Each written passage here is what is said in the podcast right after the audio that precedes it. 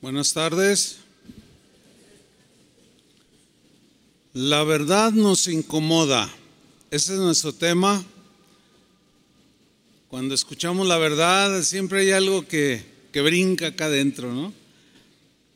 Para tener una relación con Dios duradera, sana y habitar en su presencia, hay un salmo que nos dice algo importante, el Salmo 15, versículo 1. Dice así, Jehová, ¿quién habitará en tu tabernáculo? El tabernáculo en el Antiguo Testamento era donde Dios moraba y es, era una pues representación de la presencia de Dios. Y luego hace una pregunta, ¿quién morará en tu monte santo?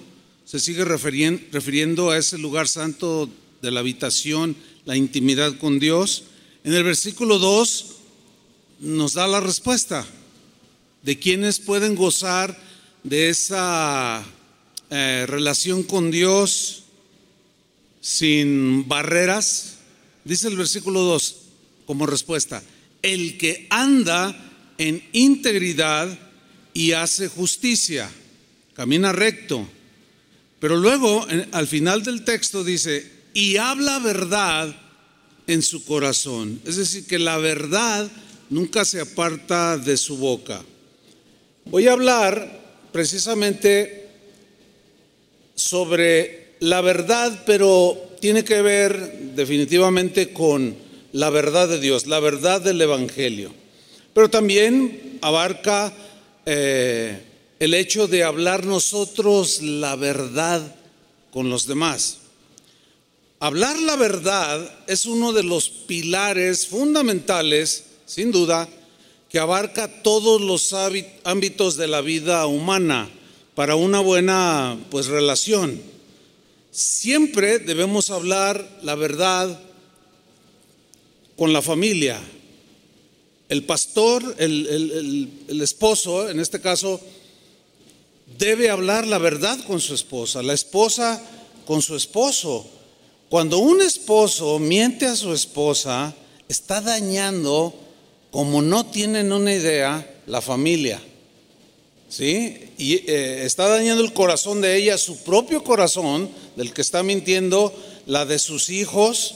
Siempre tenemos que hablar con la verdad con ellos, con nuestros hijos, en el trabajo, con nuestros compañeros, nuestros superiores, qué sé yo, en los negocios, etcétera. Yo comentaba que en una ocasión un, eh, un, varón me dijo, pastor, eh, eh, ¿qué hago? Necesito consejo porque fíjese que ah, yo, yo soy vendedor.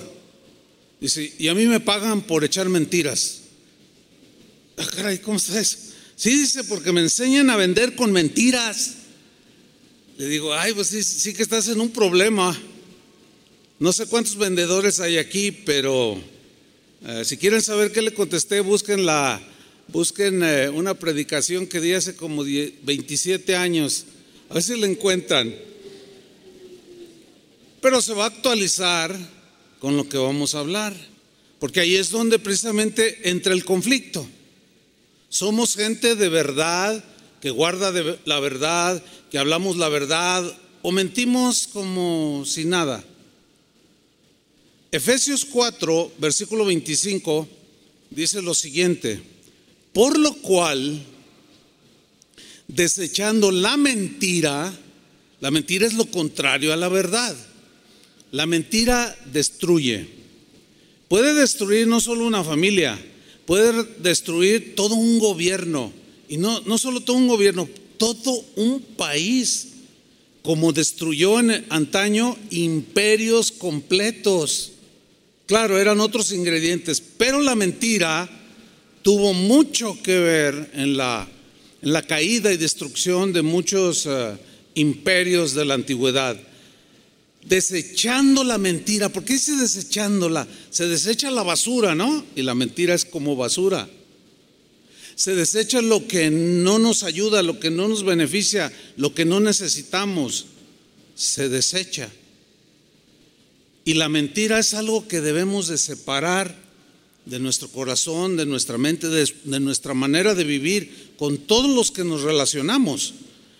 Y en contraparte dice, desechando la mentira, hablad verdad, porque la verdad edifica, la verdad construye, la verdad da frutos buenos, la verdad es algo que es como un fundamento sobre el cual se construye para que permanezca. Nosotros, por ejemplo, construimos en la verdad de la palabra de Dios, pero también construimos la, la, familia en la verdad de la palabra de Dios y en lo que concierne a la familia. Pero luego añade, desechando la mentira, hablad verdad cada uno, noten, habla cada uno con su prójimo. El prójimo aquí es indistintamente cristiano y no cristiano. Porque todo, toda persona diferente a mí es mi prójimo. Entonces, aquí Dios, la palabra, el Espíritu Santo nos está instruyendo a hablar verdad con las demás personas, porque somos miembros los unos de los otros. Por ejemplo, una familia, son miembros cuatro, cinco, padre, madre, hijos, son miembros los unos con los otros. Si se edifica en mentira, habrá mucho daño. En el caso como iglesia, como congregación, somos miembros los unos de los otros y debe de prevalecer el hablar verdad entre nosotros, no mintiendo. Eso debemos de desecharlo. En primero de Juan capítulo 2 versículo 21, el apóstol dice algo muy interesante aquí, hablándole a cristianos. Y dice así, no os he escrito como si ignoraseis la verdad. Aquí la verdad se refiere a, a la verdad completa del Evangelio. Esa verdad completa del Evangelio eh, contiene muchas verdades que afirman, eh, fortalecen cada área de la vida en la que nos eh, desenvolvemos. Por ejemplo, como dije al principio, en el trabajo, en la misma familia, en la iglesia, etc. Entonces, cuando Juan dice, no os he escrito como si ignoraseis la verdad, él da por un hecho que los cristianos, aún el más sencillo, el más eh, que tenga mínimo conocimiento, puede entender perfectamente que mentir no es bueno. ¿Sí o no? Por más sencillo que sea, por más nuevo que sea en el Evangelio, una persona puede entender que mentir es algo que no es bueno, que lo reprueba Dios. Entonces Juan dice, no les, no les he escrito como si ignoraseis la verdad, sino porque la conocéis. Tú en este momento ya conoces muchos aspectos de la verdad del Evangelio, muchos aspectos sobre la verdad de Cristo, muchos aspectos sobre la verdad de la familia, de tus responsabilidades, etcétera, etcétera. Hace ocho días hablamos precisamente de eso. Ustedes conocieron muchas verdades o una verdad de que Dios hace su parte y nosotros hacemos qué? La nuestra, para que haya esa sinergia y funcione el asunto.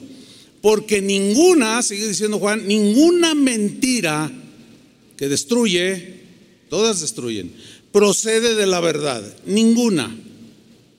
Es imposible que de la verdad de Dios, porque Dios es, Dios no miente, Dios no puede engañarnos, etcétera, y ninguna mentira procede de los principios de Dios. Entonces, como hijos de Dios, ninguna mentira debe salir de nosotros. La realidad es que luchamos contra ese mal hábito, contra ese pecado, porque nos acostumbramos en nuestra vida anterior a mentir y a mentir y a mentir y enseñamos a nuestros hijos a mentir y a mentir. Es raro que alguien enseñe, y más en estos tiempos, a hablar con la verdad. Y lo que era peor, el ejemplo de los padres era contundente para el desarrollo de, de los niños, porque les enseñábamos a mentir. Sonaba el teléfono y dile que no estoy, dice que no está. Se echaban de cabeza, ¿se acuerdan? Fíjense, en la consejería eh, cristiana, que tiene que ver con, pues con, con esa formación, con ese discipulado, la consejería en la vida de un cristiano es, parte de ese discipulado. Es decir, que en algunos momentos de nuestras vidas, en algunas áreas, necesitamos consejo. Yo hasta la fecha sigo pidiendo consejo, ¿sí? Pero cuando me toca ser el consejero, que pues ya ha sido por bastantes años, fuimos aprendiendo a decirle a la gente, por ejemplo, cada vez que yo hablo con una persona que pide consejo, pastor, necesito hablar con usted, necesito un consejo, con mucho gusto, a ver, dígame. Pues es que fíjese que, que mi esposo es... A, ver, permíteme, hermana, o hermano, qué sé yo. Eh, mire, eh, le voy a pedir un favor. Por favor, todo lo que me diga acerca de, de su esposo, la necesidad que tenga, para que yo le dé un buen consejo, usted tiene que decirme la verdad. No le aumente, no le quite, no le exagere, dígame las cosas tal y como son. Y me miran así, ay pastor, yo soy, es, yo no, yo no le miento, pero resulta que generalmente, o es muy común, que el aconsejado exagere o mienta acerca de la situación. Entonces, yo les digo, mira, para que mi consejo tenga un fundamento sólido y, ve, y tengas buen fruto y salgas de esa situación, por favor necesito que me hables con la verdad. Para que ese consejo esté fundamentado en la verdad de los sucesos, en lo que realmente sucedió. De otra manera, tú vas a seguir igual. ¿Comprendieron? Así es que cuando vengan a consejería, por favor, hablen con la verdad, tal como sucedieron los acontecimientos o la situación que tengan. El apóstol Pablo en eh, la primera carta a los Corintios habla sobre algunos dones que el Espíritu Santo da a los cristianos como Él quiere. Algunos de esos dones son la palabra de ciencia o de conocimiento, palabra de sabiduría, que en palabras más, palabras menos, hay una serie que ahorita se, subió sobre los dones espirituales que yo di hace algunos años, pero todo pastor, yo considero así, debe de pedirle y anhelar para un mejor funcionamiento y ser más eficaz en la consejería y en la relación, o sea, en el ministerio pastoral, algunos de estos dones de conocimiento, de sabiduría, de discernimiento, porque en la consejería es muy delicada la consejería. En los Estados Unidos a los pastores se les complica mucho porque un consejo mal dado, fíjese qué, qué tremendo, esperemos que nunca se llegue a, eso aquí en México. Pero en Estados Unidos y quizás en algunos países en Europa, eh, un mal consejo dado por en base a, mentiras, el pastor se basa en lo que le dicen y aconseja, pero si ese consejo en realidad no está fundamentado en la verdad, le va a perjudicar a la persona. Y en la actualidad, ¿saben qué hacen algunos cristianos? Por seguir el consejo del pastor que se basó en lo que la gente le dijo, o el aconsejado le pidió consejería, los demandan. Los demandan. Algunos los pueden meter o los han metido a la cárcel, otros los demandan por eh, recursos económicos. Entonces es muy delicado. Yo recuerdo eh, cuando iniciaba el ministerio, yo le decía al Señor, Señor, dame, dame esa, esa sabiduría, ese entendimiento, pues para aconsejar, pero también para discernir con el que estoy hablando. Y estos dones son sobrenaturales, no, no, son, no forman parte de uno cuando nace, no.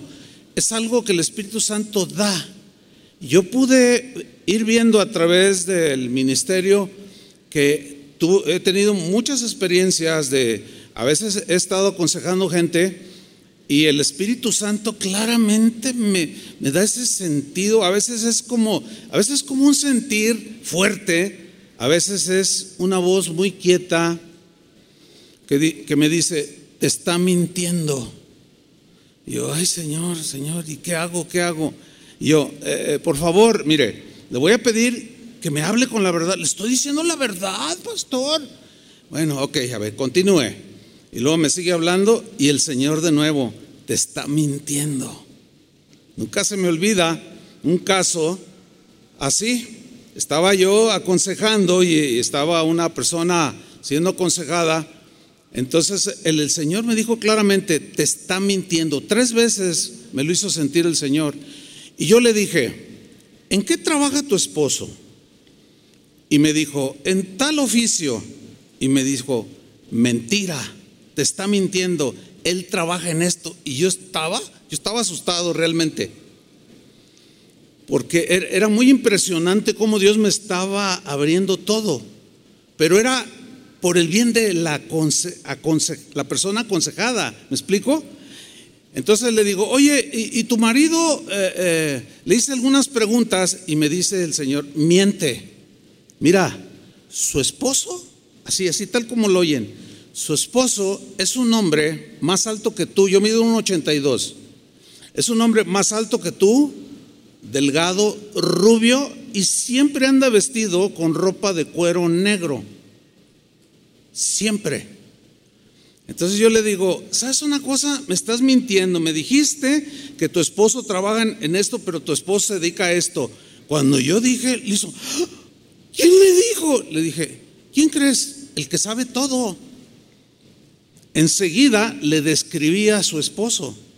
Le dije, y tu esposo es un hombre más alto que yo, es delgado, rubio y siempre anda vestido de ropa negra de cuero casi se cae de la silla la persona. Y yo también. Porque le dije, ¿es así o no? Y me dice, sí, es él, es él. Wow, yo dije, Señor. Y bueno, la consejería, ahí el Espíritu Santo tuvo una intervención sobrenatural. ¿Para qué creen ustedes? Para ayudar a esa familia que estaba en una situación que no puedo comentar, muy, muy comprometida muy compleja.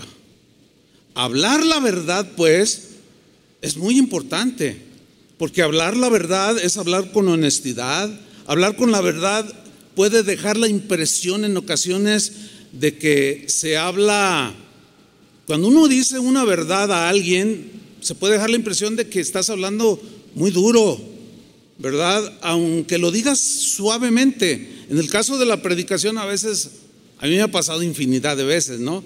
Yo digo muchas verdades del Evangelio. ¿Sí saben eso, no? Pero esas verdades, a algunos de ustedes les incomodan. Les incomodan y, a veces yo trato de decirlas lo más suave que puedo, pero aún así sigue incomodándoles. ¿Por qué? Porque pues estamos acostumbrados a mentir. Es más fácil hablar mentiras que hablar con la verdad, no, tengo la menor duda. Pero la Biblia dice que Dios aborrece el pecado. Pero hay algunas cosas que, que aborrece en gran manera. Y una de ellas es la mentira.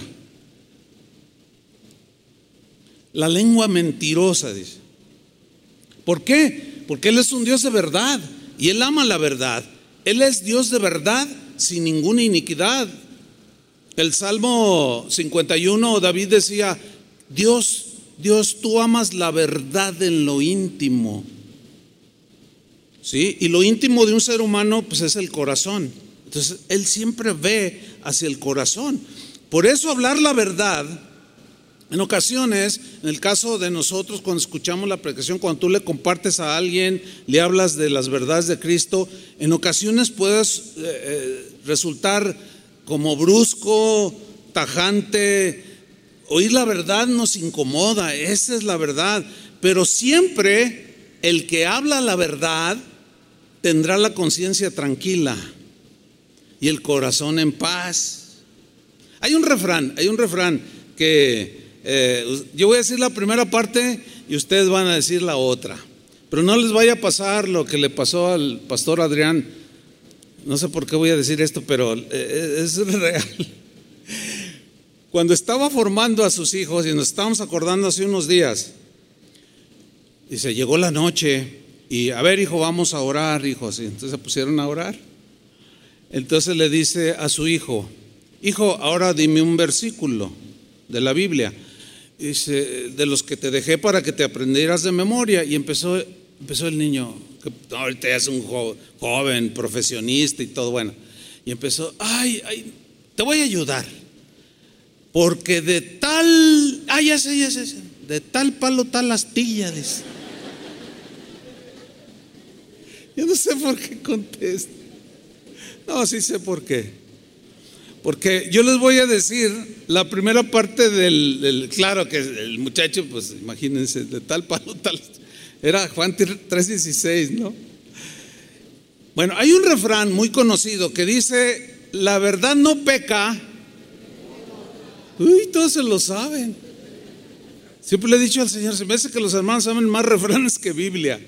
Pero bueno, bueno, la verdad no peca, pero incomoda. Es un refrán que tiene tiene mucho, mucho de, verdad, ¿no es cierto? es la realidad. La verdad no es en absoluto algo malo, por supuesto que no. La verdad en sí misma nunca va a pecar, porque es pura, es buena, pero, pero incomoda al que vive en la mentira. Incomoda al que vive en el error. La verdad por naturaleza ataca al error, ataca la mentira y eso nos incomoda cuando la oímos. Por ejemplo, el mentiroso pues se siente incómodo cuando escucha la verdad de que los mentirosos se van a ir al infierno. Ay, sí, ¿y a poco usted que está hablando no miente? Y empiezan a pelear, empiezan a guerrear acá adentro, ¿o no?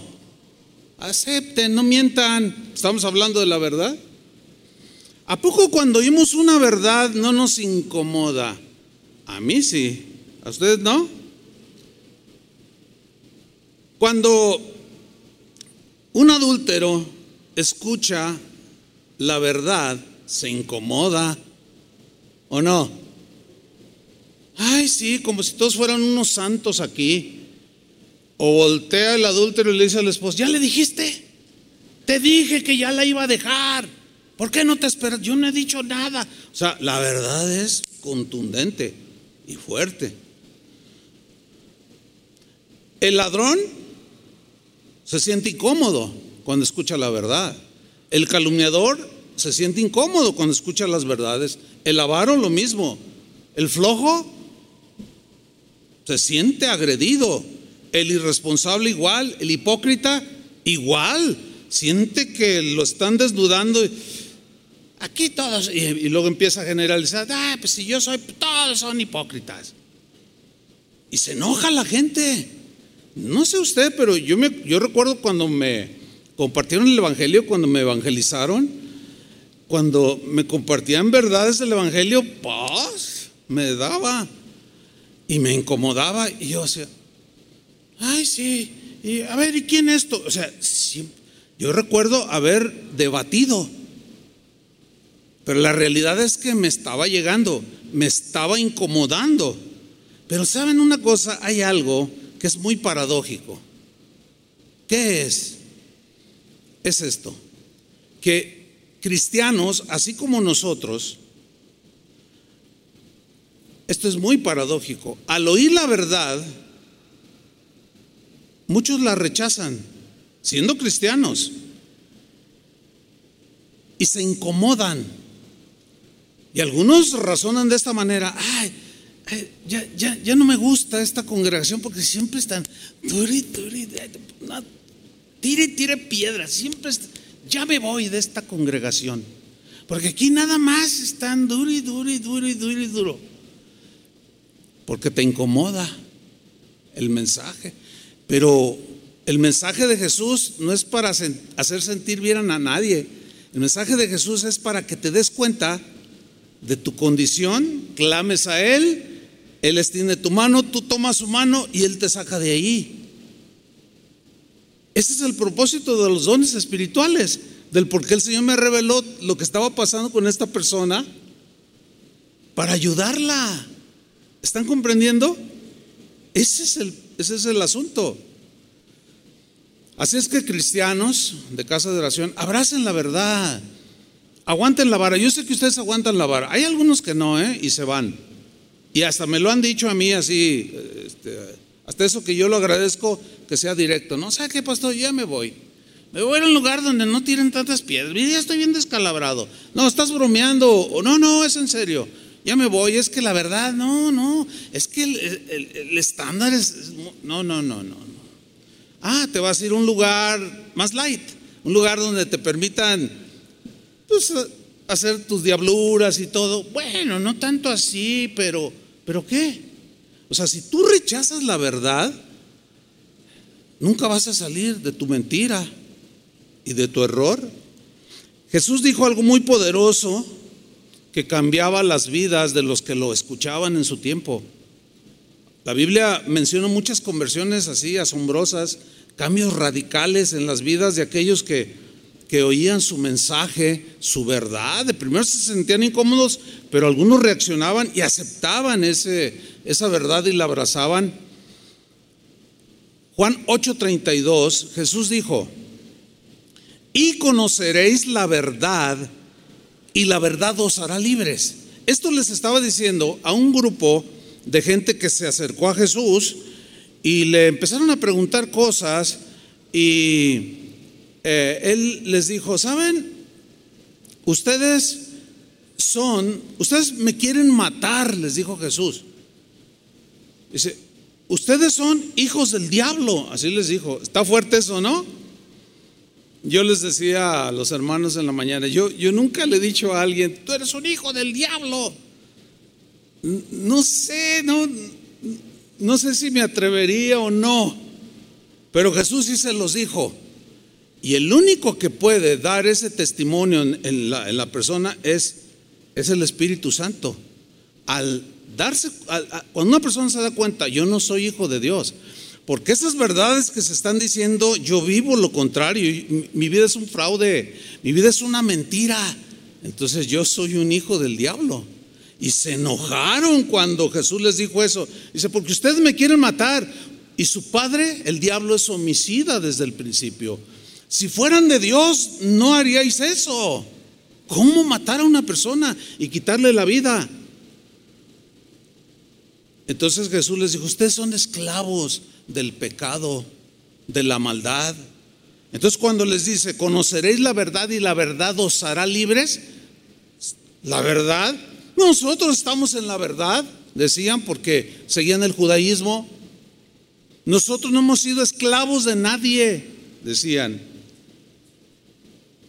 ¿Les incomodó el mensaje de Jesús? En Juan 14, 6 eso, es una de las afirmaciones más, más incómodas para la gente que lo escucha.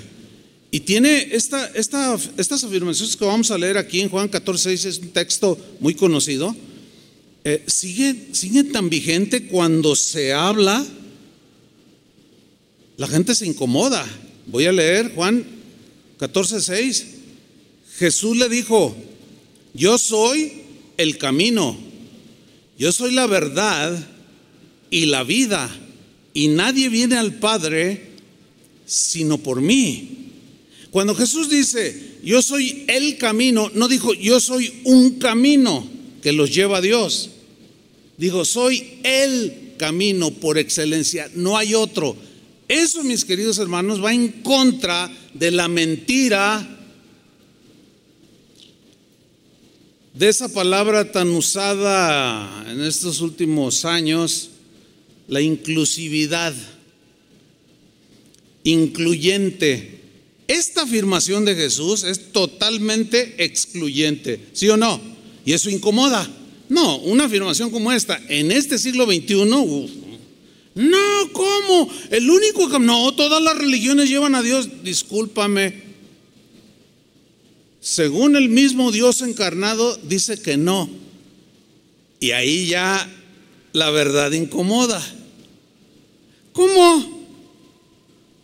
Sí, yo soy el único camino si quieres llegar al Padre. Yo soy la, la, verdad absoluta, la única verdad que existe.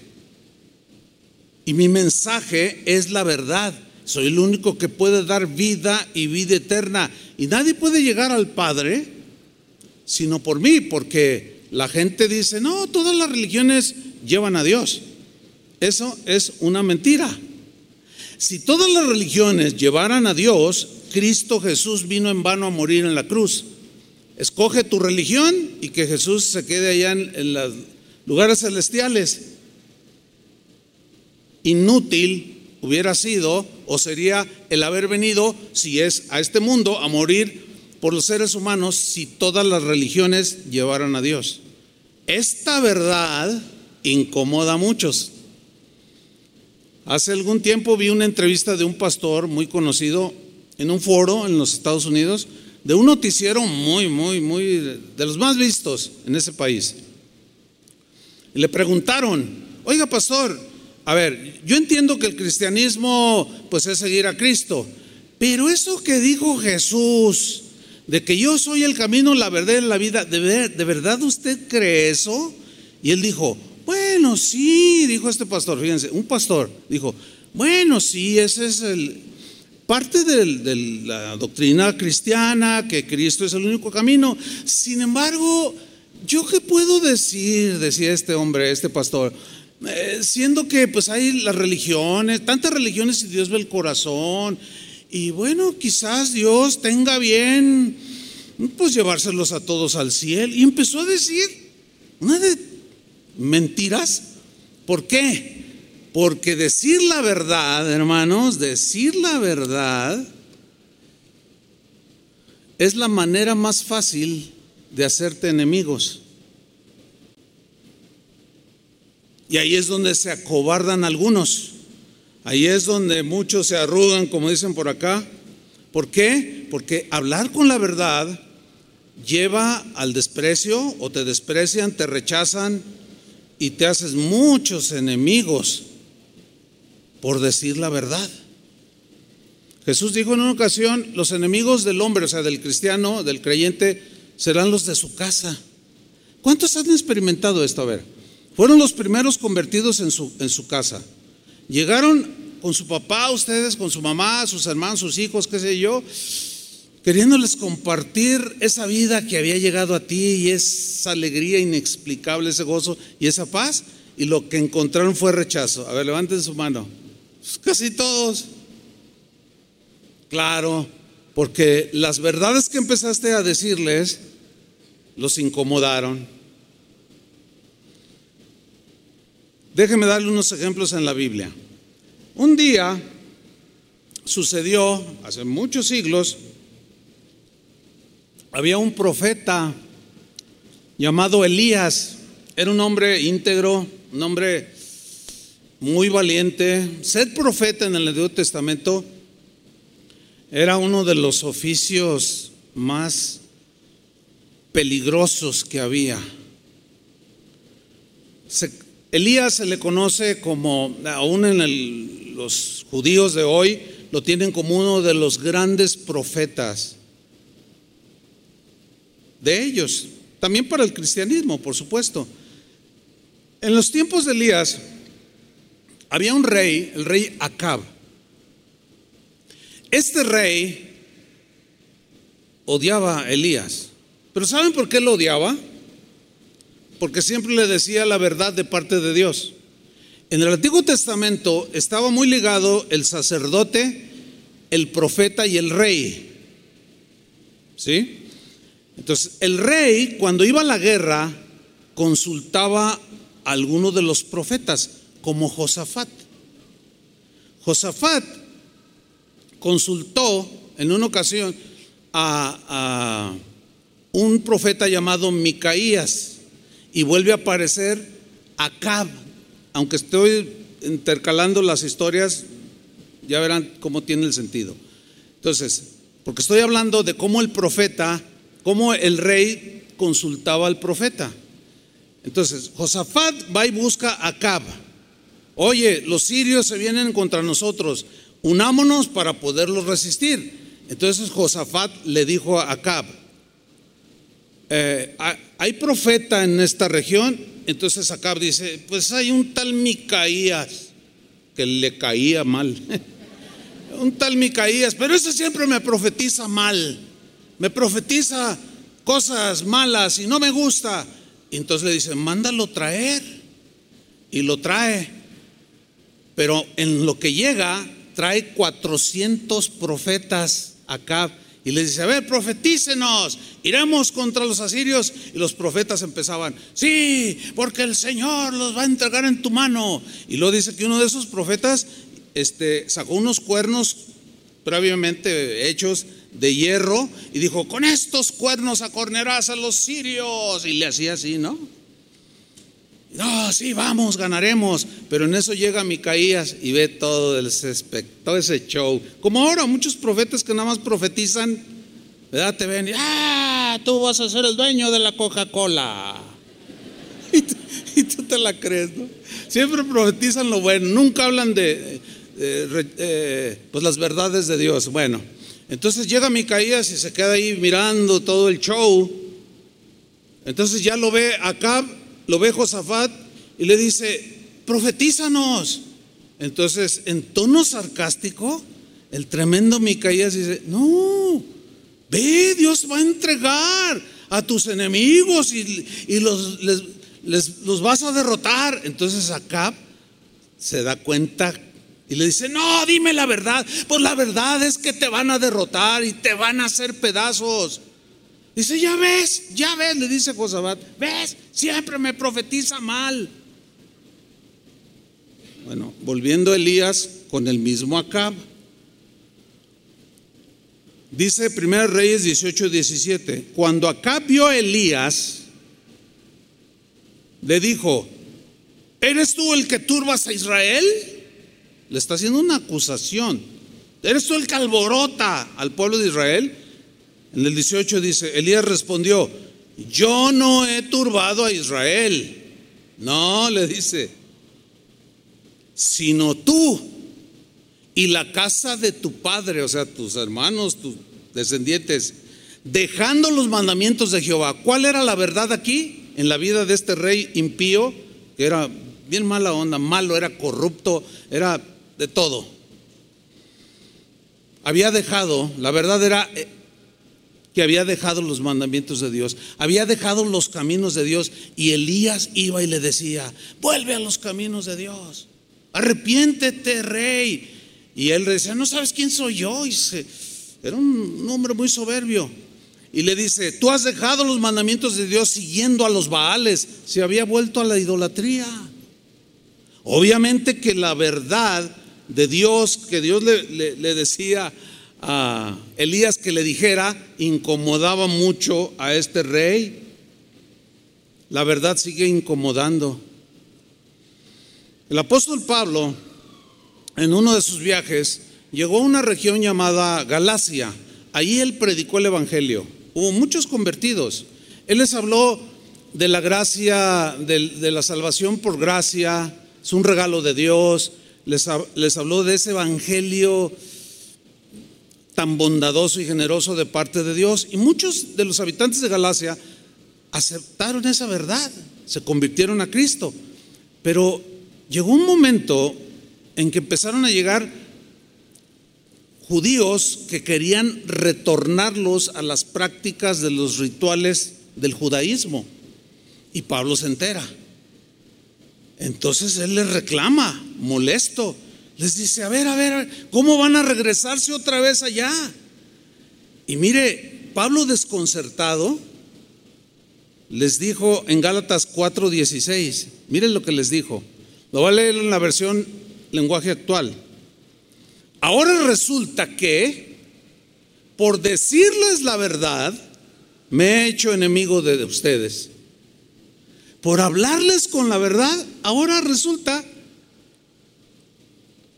que me han hecho su enemigo, siendo que, bueno, si, quieren enterarse más de lo que pasó allí con los Gálatas, lean esa epístola hoy en la tarde o mañana en la mañana, tiene seis capítulos. Léanlo y se van a enterar más. Entonces Pablo estaba molesto. ¿Cómo es posible? Ahora hasta enemigo de ustedes me consideran. No sé a cuánto a ustedes le ha pasado esto, pero yo lo he visto muy común. Y es lo siguiente.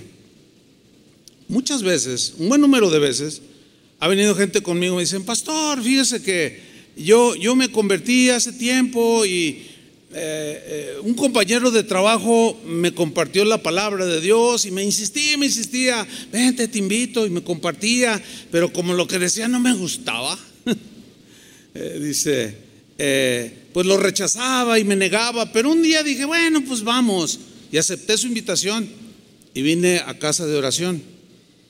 La persona que me dijo esto me decía, en el momento que entré, iniciaba la reunión, empezaron los cantos, yo nunca había oído esos, cantos. Y algo empezó a pasar en mi corazón. Yo empecé a llorar y a llorar y a llorar. Y empecé a pedirle perdón a Dios. Nadie lo había instruido. Ahí nació de nuevo. Dice, pero resulta que el hermano que me evangelizó ya no viene. Y ahora yo le comparto a él y lo exhorto y le animo y se enoja. Es más, ya hasta ni me habla. Es más, me ha, estado, echando tierra para que me corran. Ya no me quiere ver ahí. Fíjate, algo como lo que Pablo le sucedió con los Gálatas. Hablar la verdad, hermanos, muchas veces te va a traer enemigos gratuitos. Pero tenemos que estar entendidos de esto. Miren, hace como 20 años aproximadamente, poquitos más, poquitos menos, yo venía camino a la, a la reunión, traía mi mensaje ya todo bosquejado, etcétera. Y en toda mi vida de servicio a Dios, yo cuento con los dedos de esta mano las veces que Dios me ha dicho, haz a un lado tu mensaje que ahorita te voy a dar algo para que lo compartas. Si son tres veces en 46, 47 años, son muchísimas en que Dios me cambia el mensaje. Y esto que les cuento fue una de esas veces. Yo venía en el camino, empecé a sentir eh, eh, que algo, me empecé a sentir inquieto. Y yo, el Señor, ¿por qué, ¿por qué me siento inquieto? Me dice, ¿vas a hacer a un lado tu mensaje? y vas a decir lo que yo te diga que digas. Y yo le digo, pero Señor, ¿cómo? ¿Cómo? Bueno, llego, me meto a mi oficina y me dice, escribe los textos y me los dio literal, hermanos. Todavía tengo el bosquejo, en aquel tiempo no usaba computadora y lo tengo con puño y letra. Y empecé, los textos me fluían, bien tremendo. Dice, de esto predícales. Entonces, cuando, cuando yo empiezo a predicar, ay hermanos, fue un mensaje tan duro, tan fuerte, ese mensaje denunciaba los pecados. Cuando él me estaba diciendo qué es lo que quería que yo hablara, yo decía, ay Señor, tan mal está la congregación. Y me dice, hay, hay, siempre hay pecado, pero ahora esto, esto que quiero que digas es porque la, mi iglesia a nivel mundial, y en ese tiempo el Internet no estaba como hoy, ¿eh? Nada que ver. En el año 2000 el Internet no estaba como hoy, tan ágil y que cada quien trae su teléfono. No, no, nada, nada que ver. Entonces yo prediqué ese mensaje. Yo estaba temblando. Me acuerdo que la gente estaba, los que se dormían, despertados. Es más, ni les chance les di fue durísimo ese mensaje. Después de allí desarrollé una serie, yo iba impactadísimo, regresé a mi casa y el Señor me fue dando, ahora vas a hablar de esto y esto y esto. Hace esos 20 años, fue cuando el Señor me dijo, quiero que denuncies el error de ese mensaje de la prosperidad. Eso va a traer mucho daño a mi iglesia. Va a desviarlos tras la codicia. Y en ese tiempo no estaba tan en auge. ¿eh? Y me dijo, y también vas a hablar de esto. Y total, una serie que por ahí anda eh, eh, en internet, esa serie. Y bueno, después yo me di cuenta que Fui uno de los que en aquel tiempo empezó a hablar fuerte sobre la corrupción en el ministerio, sobre cómo los cantores en la casa de Dios, los grupos de alabanza, los cantantes se corrompían, se vendían, hacían diablura y media, de lo cual yo había sido testigo. Pero de hablarlo así, denunciarlo como lo hacía Elías, ni me estoy comparando, ¿eh? no se vayan por otro lado, tampoco, ni mucho menos. Pero a Elías le tocó su tiempo, a mí me tocó ese tiempo. Bueno, ¿saben qué provocó eso? En la semana, luego, luego, me empezaron a llamar. Concretamente recuerdo a un hermano que me dijo, oye Chuy, ¿qué te crees? Me, dijo por teléfono. Le digo, ¿de qué me habla hermano? Dice, no, ya, ya escuché lo que estás predicando. Dice, pues ¿qué te crees? ¿Quién eres tú? ¿Te crees Juan el Bautista? Yo le dije, no, no, no, hermano, ¿cómo cree? Pero ¿por qué me dices eso? ¿Por qué tú estás diciendo esto y esto? Porque eso es lo que hay en la iglesia. No es verdad, dijo. La iglesia es santa, la iglesia es pura. Y le dije, hermano, pero esto está, está más claro que el agua. Y me dijo, mira Chuy, te voy a bloquear, me dijo. Así me dijo. ¿Saben? Yo sentí eso. O sea, sí lo palpé. Porque yo hablaba a mis amigos y me colgaban el teléfono. Ya nadie me hablaba. Y yo recuerdo claramente que el Señor me dijo, sí, te bloquearon a ti, pero mi palabra no está bloqueada. Tú sigue hablando. Bueno, el hablar la verdad y denunciar un montón de cosas, me trajo muchos enemigos y muchos desprecios y muchas burlas y bloqueos. Pero la palabra de Dios, como dijo Pablo, yo estaré preso, pero la palabra de Dios no está presa. Y la palabra de Dios siguió corriendo, pero a mí me tocó como abrir brecha en estas regiones de, pues del continente. Hay otros en ese tiempo y eh, anteriores, pero contemporáneos, que en sus países les tocó denunciar todo esto. Hablando de Juan el Bautista, pues él era un hombre valiente que hablaba la verdad. El hablar la verdad le costó la vida. En Marcos 6, 18, Juan le decía a Herodes, no te es lícito tener la mujer de tu hermano.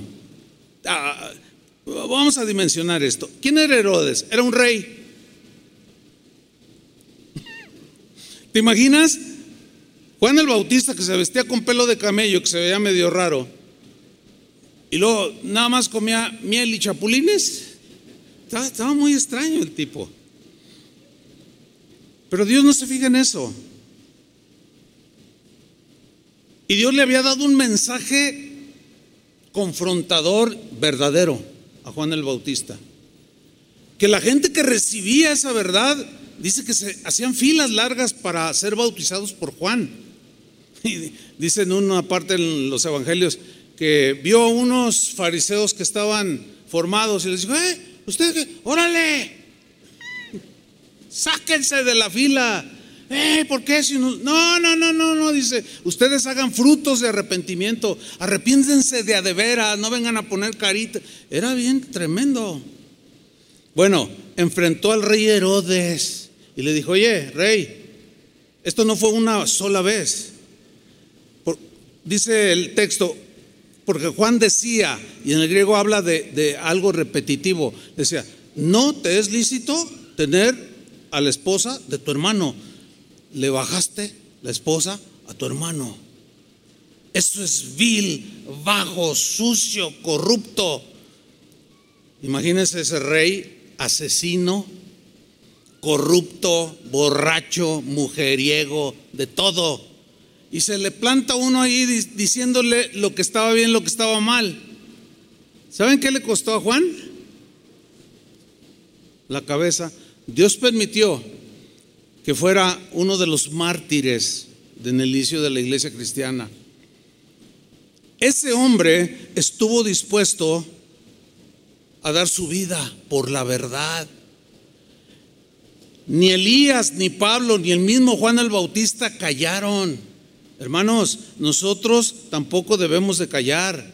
Y en estos tiempos donde que la ideología de género y tantas cosas que se nombran, se mencionan, se enseñan, no nos vamos a callar. Lo que yo le pido a Dios es sabiduría para saberlo transmitir.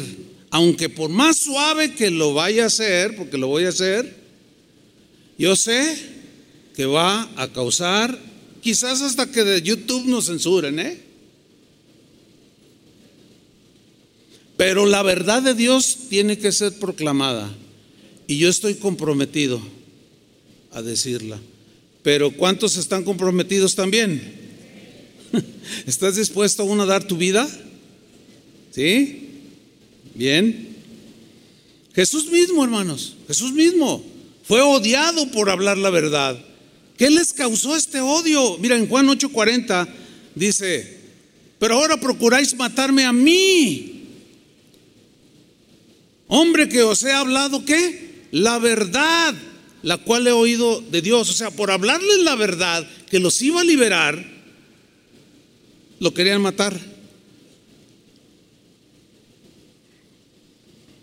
Es muy triste que en lugar de abrazar la verdad, las personas decidan rechazarla y maldicen y agreden y menosprecian y persiguen al que habla la verdad. Porque la verdad no peca, pero incomoda. Incomoda. A veces como que abofetea y hiere a las personas y se enojan más. Mira, Proverbios 27:5. ¿Ves lo que dice este proverbio? Lo leo en la versión lenguaje actual. Dice así: Quien de veras te ama, te reprenderá abiertamente, o sea, con libertad. Voy a leerlo de nuevo. Quien de veras la Reina Valera dice, el que ama de verdad, quien de veras te ama te reprenderá abiertamente. Más te quiere, más te quiere tu amigo cuando te hiere, porque te dice la verdad, que, que tu enemigo cuando te besa. ¿Entendieron el proverbio? Este ya es, el autor es el Espíritu Santo. Quien de veras te ama te reprenderá abiertamente. El concepto de amistad, el concepto de, lealtad es comúnmente confundido con solápame mis cosas, tú no digas nada, si tú guardas el secreto, eres mi amigo, pero si tú osas o te atreves a decirle, oye, ¿sabes qué? No, no robes la empresa, tranquilo, te voy a dar una fe. No, no, no, a mí no me des nada. Oye, pero, ¿sabes qué? Eso no está bien, aunque no sea cristiano. Tampoco está bien aunque no sea cristiano, ¿sí o no? Es peor cuando es cristiano la persona y está robando. Oye, pero, no, no, mira, si tú lo vuelves a hacer, es más, hasta a mí me tienes involucrado. Haciéndome firmar ciertos papeles, yo no estoy en tu juego. Por favor, retírate de esa práctica. O, te, voy a tener que denunciarte con el dueño con el jefe. Tú me vas a traicionar, traicionero. Fíjate nomás, qué concepto de lealtad tan más pobre. O sea, ser amigo de alguien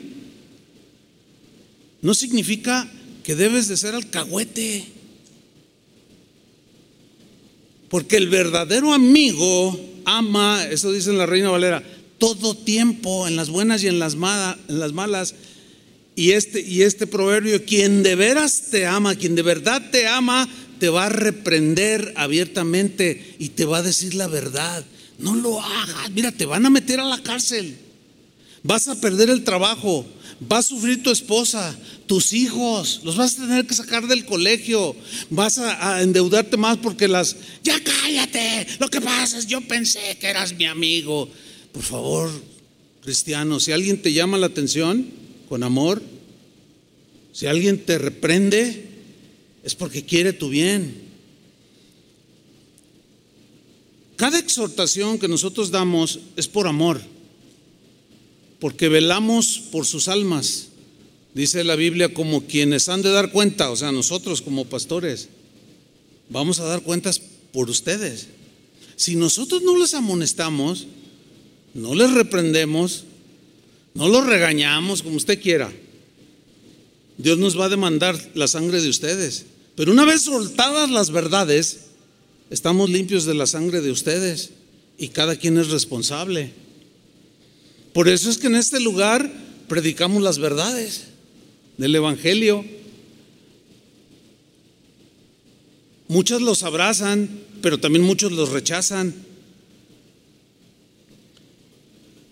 Hace años yo tuve una experiencia con un, con un amigo al que sigo apreciando eh, lo exhorté, Dios me dijo, tienes que hablar con él, esto y esto y esto otro, hasta llevaba yo una lista, hablé con él, aceptó, aceptó que estaba él en esas situaciones que, que yo le estaba afirmando, yo había sido testigo de algunas, eh, pero había otras que yo nombré y él se sorprendió, este amigo se, se, se se sintió eh, pues como descubierto y empezó a llorar y a pedirle perdón a Dios.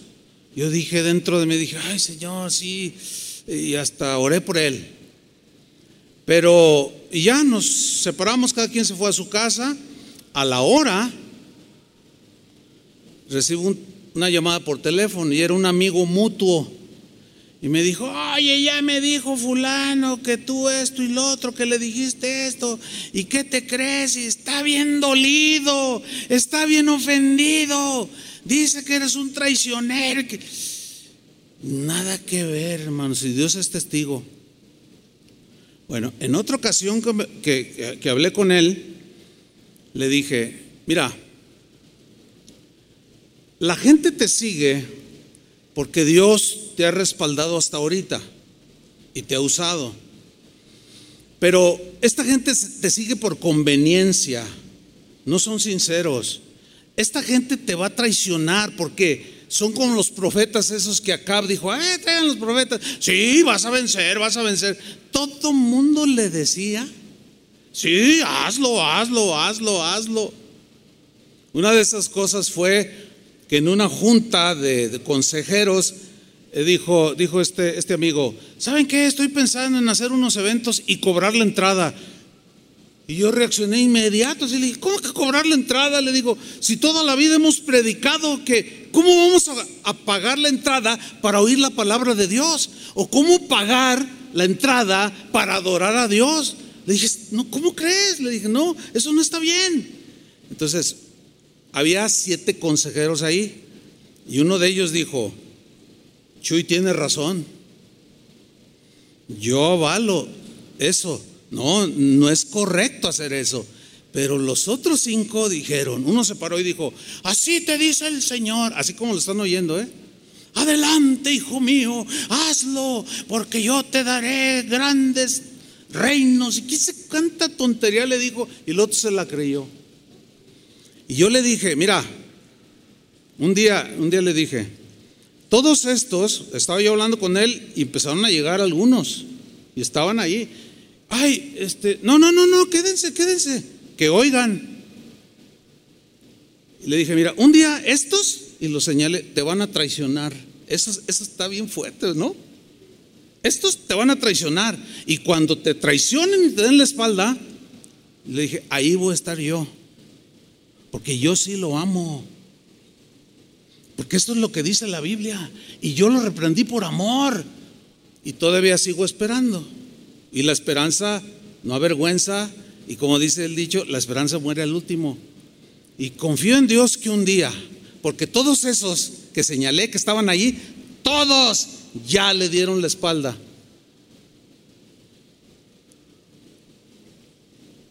Nunca lo ayudaron. En realidad se estaban sirviendo de él. Pero fue por amor que se dijo la verdad, pero provoca enemistad. Déjeme terminar con una historia. Fines del siglo XIV.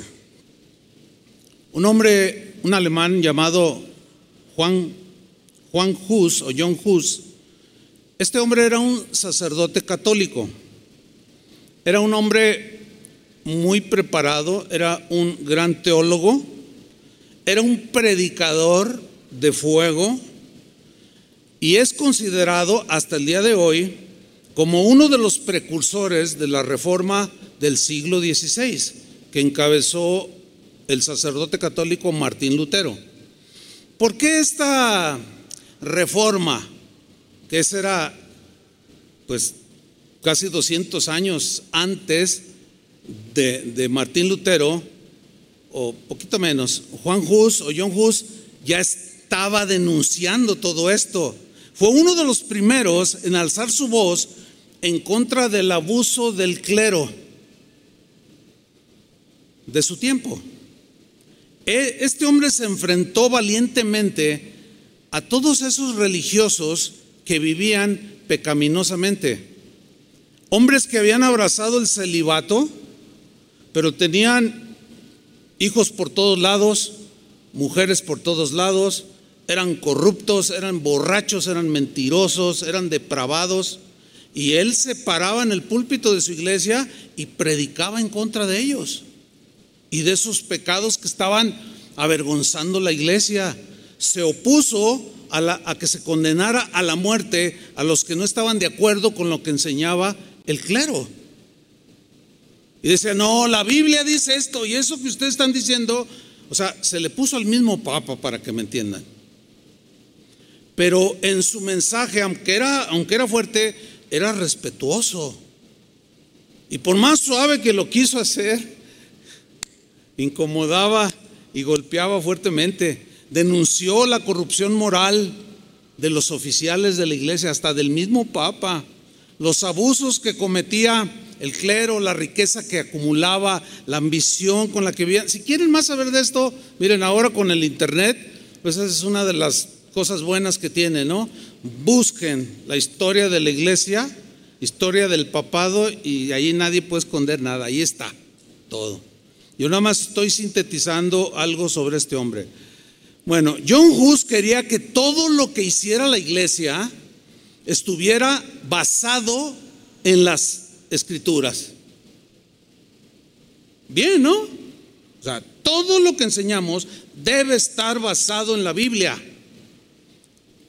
Atacó fuertemente, fue el primero que empezó a atacar fuertemente las indulgencias, que es vender el perdón de pecados por dinero, que es dar dinero como comprando la salvación.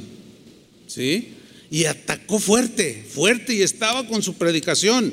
Él quería volver a la pureza de los primeros cristianos, luchaba para que el Evangelio fuera predicado en el lenguaje popular, porque antes en ese tiempo se predicaban, los sacerdotes predicaban en latín y la gente hablaba alemán en el caso de John Hus.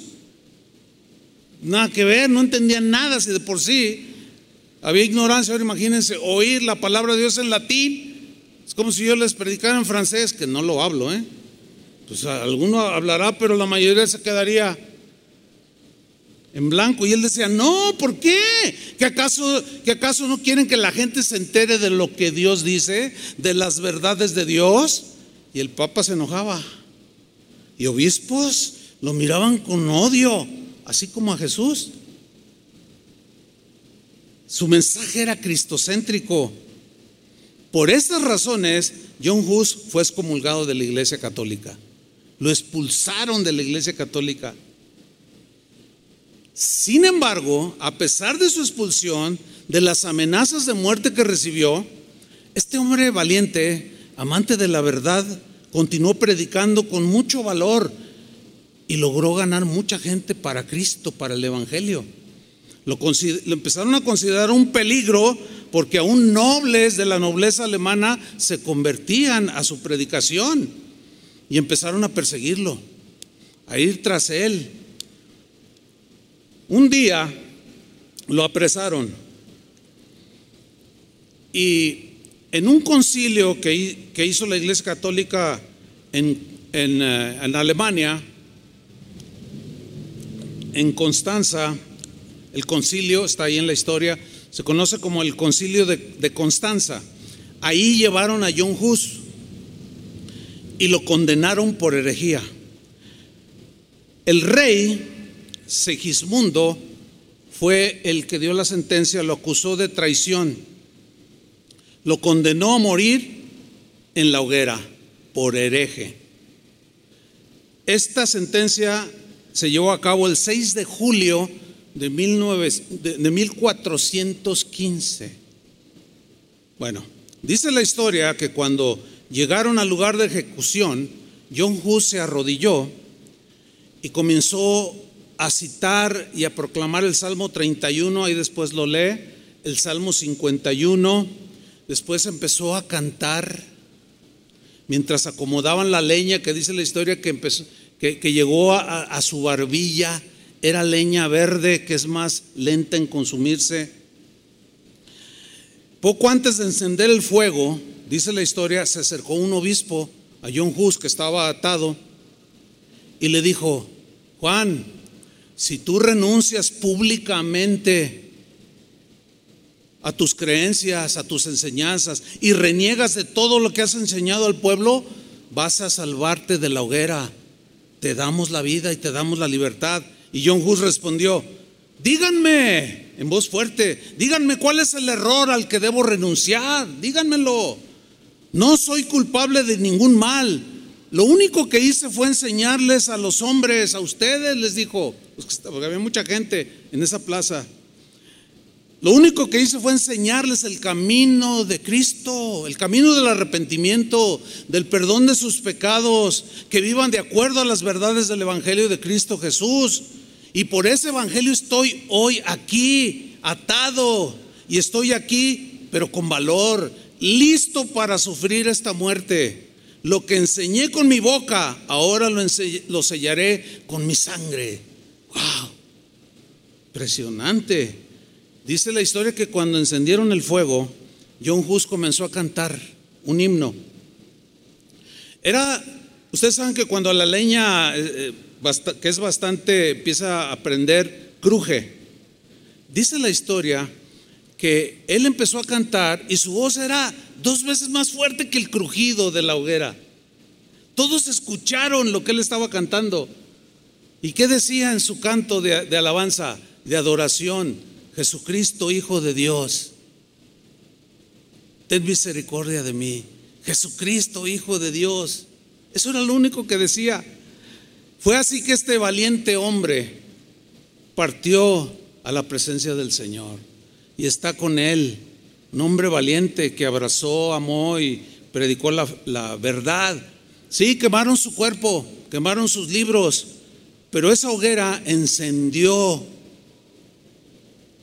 lo que vino a ser años después la reforma que sacó a la iglesia del oscurantismo espiritual. Escuchen esto. El Papa Juan Pablo II, ya es contemporáneo de muchos de nosotros, fue Papa Juan, Pablo II, el año, en el año 1999, se disculpó públicamente por la ejecución de John Hus. Bueno, en, en el 2015, ya, pleno siglo XXI, el actual Papa, el Papa Francisco, pidió perdón por la muerte de John Hus. Eso lo pueden ustedes encontrar, está en internet, diciendo, la muerte de John Hus hirió gravemente a toda la iglesia católica. Mataron a uno de ellos mismos. Y pido perdón. Y muchos deberían de pedir perdón, dijo. Palabras más, palabras menos. Trataron de callar la verdad, pero la verdad siguió triunfando. John Hus, queridos hermanos, dice la historia, solía decir en sus mensajes poderosos, decía, busca la verdad, cristiano, escucha la verdad, enseña la verdad, ama la verdad, vive la verdad, defiende la verdad hasta la muerte. También se dice que en sus sermones solía decir continuamente a, sus oyentes, prefiero, prefiero herirlos con la verdad que matarlos con la mentira. Prefiero herirlos con la verdad que matarlos con la mentira. Jesús en Juan 18:37 dijo, yo para esto nací y para esto vine al mundo, para dar testimonio de qué? De la verdad. Todo el que está de parte de la verdad, escucha mi voz. ¿Cuántos escuchan, obedecen, aman y predicarán la verdad? Póngase de pie. Aunque tu vida peligre, no contestaron. Está bien, está bien, medítenlo, sí. Pero hermanos, estamos ya entrando al final de, los tiempos. Yo les he venido diciendo de 25 años a la fecha, que las cosas no van a mejorar. ¿Recuerdan los que han oído eso? No van a mejorar. Algunos me tacharon de fatalista y de negativo. No, no, hay que confesar que todo va a salir bien. Sigan confesando. Jesús dijo, por haberse multiplicado la maldad, el amor de muchos se enfriará. De hecho, parte de ese texto lo cantamos. El amor de muchos se enfriará. ¿Sí? Una vez alguien me escribió un correo y me dijo, ay, pastor, ese canto está re feo. Ese canto está muy negativo. Ay, pocos quedarán. Ay, que no habrá ya quien tenga fe. Ay, le digo, ¿sabes qué, hermano? Mira, con todo respeto, pero lees la Biblia o si quieres te la leo en la noche. Porque es un texto. Y Jesús lo dijo. No soy fatalista.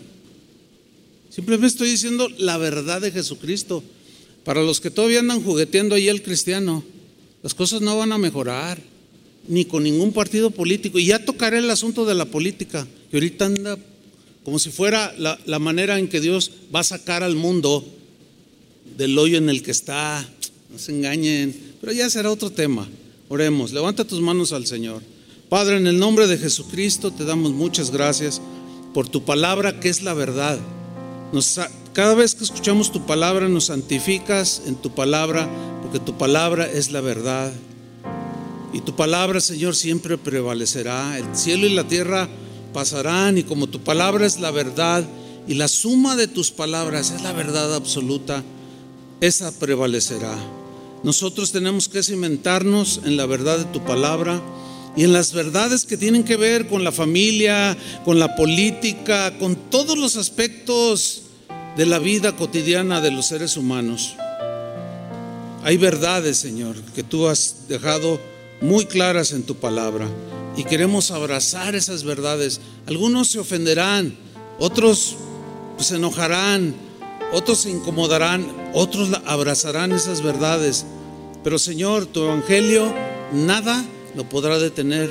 Tu palabra correrá con internet o sin internet, como en aquellos tiempos. No había nada de esto y sin embargo aquellas tierras fueron llenadas, fueron llenas del Evangelio de Jesucristo. Esa es nuestra convicción y seguiremos predicando tus verdades en el nombre de Jesús. Adoremos al Señor. Levanta tus manos al cielo y dile, Señor, muchas gracias por tu verdad.